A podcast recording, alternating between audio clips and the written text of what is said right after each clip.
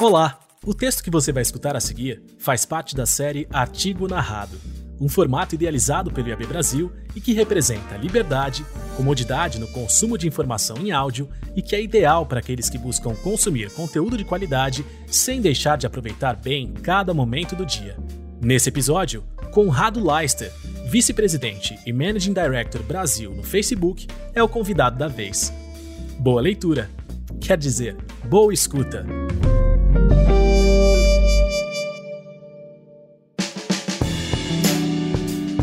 Tendências para ajudar a superar a crise. Aplicativos de mensagem facilitam compras online e impulsionam negócios. Por Conrado Leister. É inegável que a pandemia está trazendo diversas mudanças a vários aspectos da nossa sociedade. No comércio, devido às medidas de isolamento social para contenção do vírus adotadas mundialmente já desde o início de 2020, muitas pessoas passaram a fazer mais compras online. As empresas, por sua vez, também tiveram que se adaptar e encontrar novas formas de manter e conseguir novos clientes, mesmo à distância. Os serviços de mensageria foram facilitadores para as empresas que se preocuparam em manter um atendimento que, apesar de virtual, ainda fosse humanizado, servindo inclusive como um canal de vendas. A utilização dessas ferramentas para comunicação com os clientes se mostrou tão eficiente e positiva que a tendência é que o seu uso continue mesmo após a diminuição das restrições ao redor do mundo.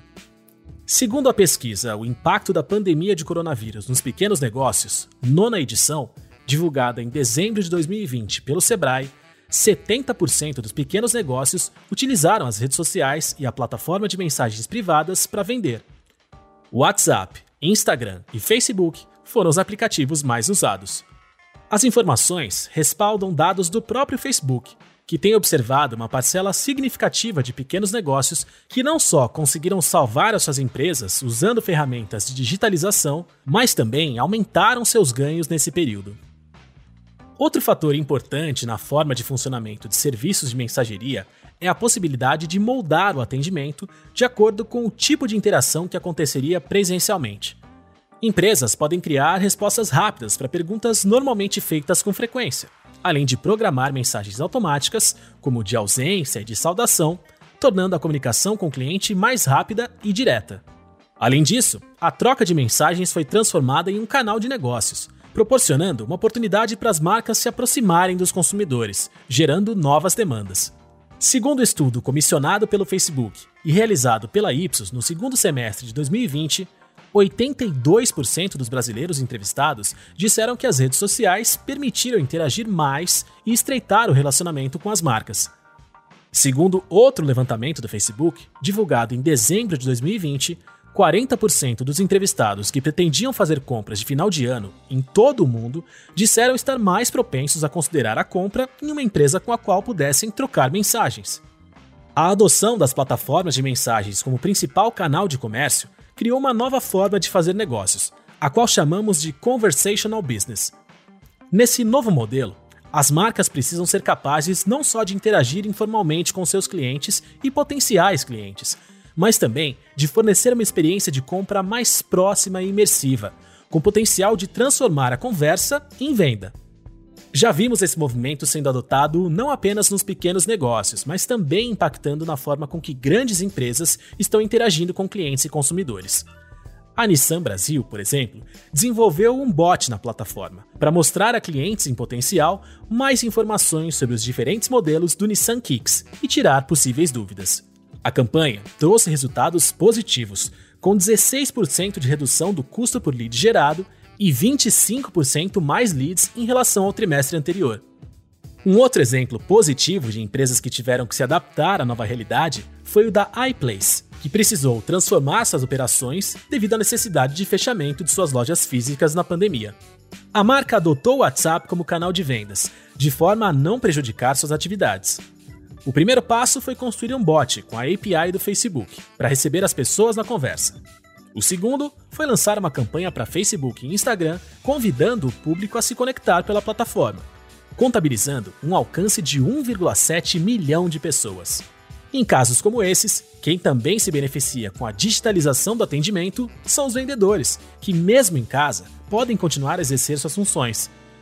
No caso da iPlace, foram mais de 900 vendedores impactados pelo atendimento por WhatsApp.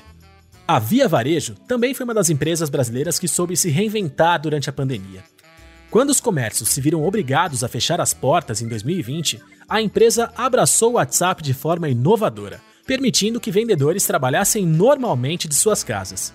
Em pouco mais de uma semana, o piloto restrito a poucas lojas físicas expandiu para mais de mil unidades, dando origem ao vendedor online com o Me Chama no Zap que transformou a jornada de atendimento e compra de milhões de clientes e humanizou o e-commerce.